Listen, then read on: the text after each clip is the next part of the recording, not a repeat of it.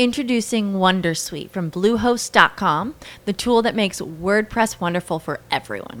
Website creation is hard, but now with Bluehost, you can answer a few simple questions about your business and goals, and the Wondersuite tools will automatically lay out your WordPress website or store in minutes. Seriously. From there, you can customize your design, pick your brand colors, and add blocks. No custom theme or coding required. You'll get content suggestions that you can keep or revise, and with Yoast SEO built in, we automatically help you get found in search engines. From step by step guidance to suggested plugins to an AI powered help bot. Our built in tools make WordPress wonderful for everyone. Maybe that's why Bluehost has been recommended by WordPress.org since 2005. Whether you're a beginner or a pro, you can join over 2 million Bluehost users. Go to bluehost.com slash Wondersuite. That's bluehost.com slash Wondersuite. Oficina 19, en Emilcar FM, con Antonio Rentero. Saludos y bienvenidos a un nuevo episodio de Oficina 19, este podcast de Milcar FM, donde hablamos de teletrabajo.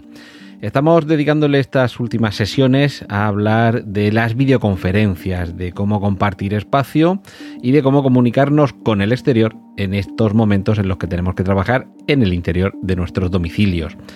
No va a ser fácil en muchos casos establecer un horario estricto para empezar, un horario que podamos respetar nosotros mismos, pero además un horario en el que podamos convencer a otros, a quienes conviven con nosotros, para que lo respeten.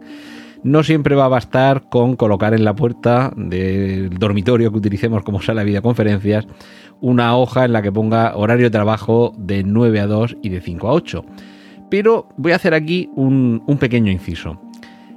Puede que no sea fácil hacer esto, pero al mismo tiempo puede que seamos capaces de convertirlo en, un juego, en una eh, rutina divertida, sobre todo si tenemos eh, pequeños en casa. Está claro que con personas adultas se supone que debería ser más fácil llegar a un acuerdo y decir, a ver, esto es trabajo, necesito que no me interrumpáis, necesito que respetéis o bien estas horas de trabajo o especialmente, específicamente estas horas de videoconferencia. Y yo aquí establecería unas pautas, unas rutinas que primero plantearlo bien, explicarlo bien. Oye, tengo una reunión o una videoconferencia, es muy importante y necesito que no me interrumpáis. Eh, así que no aporréis la puerta, no empecéis a llamarme al móvil, se puede silenciar el móvil, se puede silenciar el ordenador o el tablet que tengamos delante si lo utilizamos para trabajar y como mucho, porque puede haber una emergencia, puede que tengamos una reunión de solo media hora, pero durante esa media hora se puede eh, generar un caos eh, familiar, doméstico o, incluso en nuestra ciudad y, toda la ciudad ardiendo a nuestro alrededor y nosotros ahí de videoconferencia. No.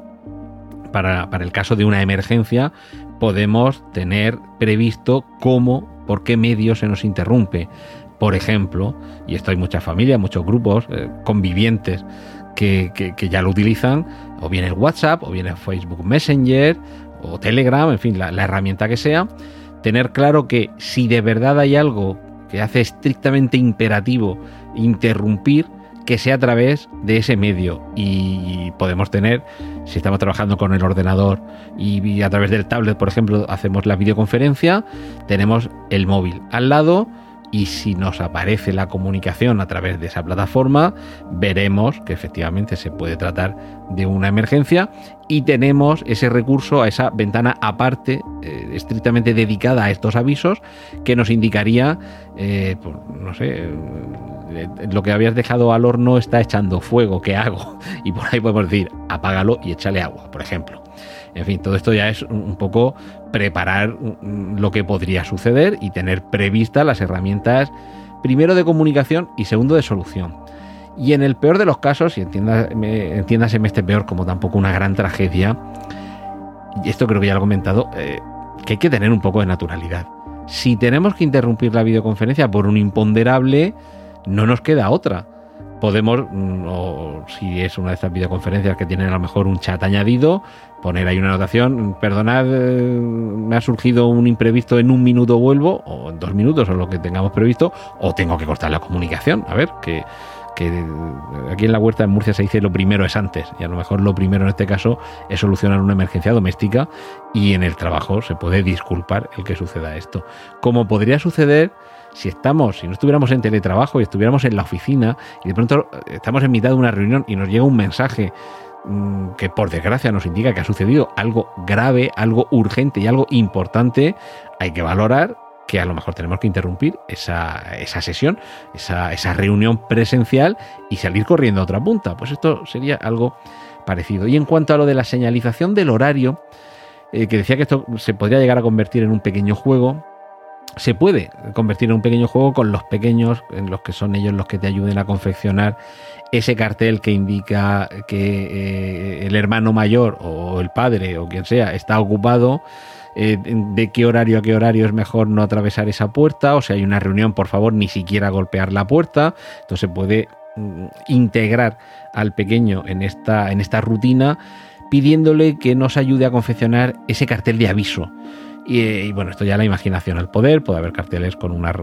piezas móviles que señalen los, horarios o no me molestéis durante 15 minutos, 30 minutos, 45 minutos y, orquestar un poquito cómo se puede organizar ese cartel. Es decir, que, que la confección de ese cartel mm, sea un juego divertido y luego por, ir cerrando e, este comentario, que según el entorno, las necesidades, los horarios y por supuesto la capacidad de adaptabilidad mutua de los demás o de la naturaleza del trabajo, habrá que estar al caso particular. Esto no hay una única regla, consejos. Y por supuesto, mm, esto ya lo he comentado, quien tenga que grabar audio, audio o vídeo desde casa, ya sabéis que va a ser imposible hacerlo, en algunos casos, hasta que sea madrugada y dejen de pasar los camiones de basura. Creedme que esto es mi rutina de casi cada día.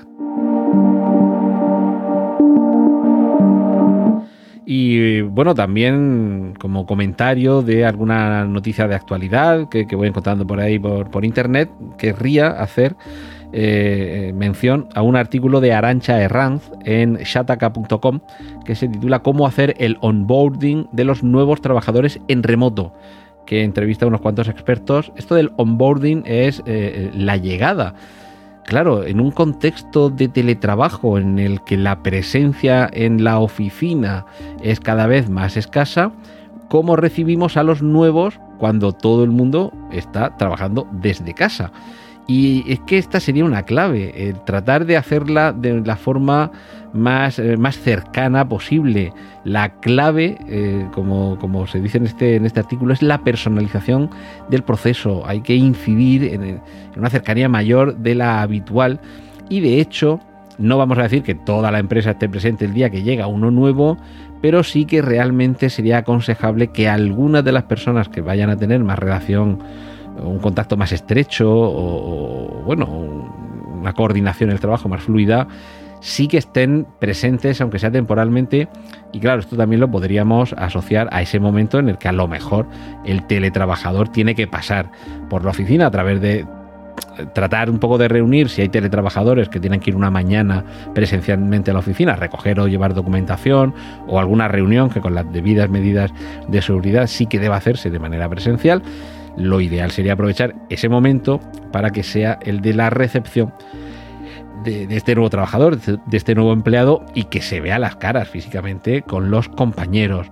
Por supuesto, también sería esencial que estén ahí los responsables, quienes vayan a estar por encima de él, pero también justo por debajo de él, las personas que, sobre las que él tenga una responsabilidad muy directa, sería muy aconsejable que también se encuentren presentes. Eh, habría que facilitar esas relaciones humanas estrechas y luego ya posteriormente lo que habrá que hacer, o si es que no es posible hacerlo de manera presencial, es reforzarlas también de manera virtual. Eh, aquí eh, se, mm, se, recomienda por parte de Alejandro Frieven, director de recursos humanos de Oracle, tres pasos, tres fases una de ellas sería previa a la incorporación, previa al día que llega. Y eh, las dos o tres semanas posteriores. Eh, el Departamento de Recursos Humanos eh, prepararía un correo electrónico para que el responsable directo del nuevo empleado sepa todo lo que tiene que hacer antes, la llegada de, antes de la llegada de este nuevo empleado. Por ejemplo, gestionar la cuenta del correo electrónico, facilitar el ordenador portátil que tenga que llevarse a su casa, en fin, todo esto y se debería designar a un referente para el nuevo empleado, alguien que le ayude en esta incorporación, que sepa moverse en la empresa y que se convierta en esa persona próxima, persona de confianza, que después a lo mejor de, de su jefe sea la persona más importante para él. Ese sería el día de la llegada, el de tener estas reuniones con estas personas. Y luego habría una tercera fase en la que se trataría de mantener un contacto frecuente, de manera que ese trabajador no se sienta aislado, no se sienta solo y que se sienta integrado en esta nueva organización a la que ha pasado a formar parte. Me parecen unos consejos más que útiles, más que prácticos y sobre todo muy necesarios y espero que lo sigan siendo los siguientes de los que hablaremos en otras semanas aquí en Emilcar FM desde Oficina 19. Hasta una próxima entrega. Un saludo de Antonio Rentero.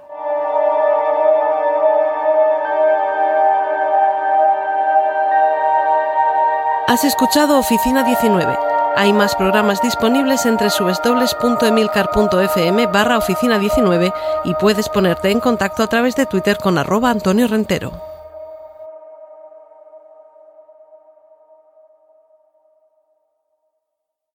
As humans, we're naturally driven by the search for better. But when it comes to hiring, the best way to search for a candidate isn't to search at all. Don't search, match with Indeed. When I was looking to hire someone, it was so slow and overwhelming. I wish I had used Indeed. If you need to hire, you need Indeed. Indeed is your matching and hiring platform with over 350 million global monthly visitors, according to Indeed data, and a matching engine that helps you find quality candidates fast. Ditch the busy work. Use Indeed for scheduling, screening, and messaging so you can connect with candidates faster. And Indeed doesn't just help you hire faster. 93% of employers agree Indeed delivers the highest quality matches compared to other job sites, according to a recent Indeed survey. And listeners of this show will get a $75 sponsored job credit to get your jobs more visibility at Indeed.com slash podcast. That's Indeed.com slash podcast. Terms and conditions apply.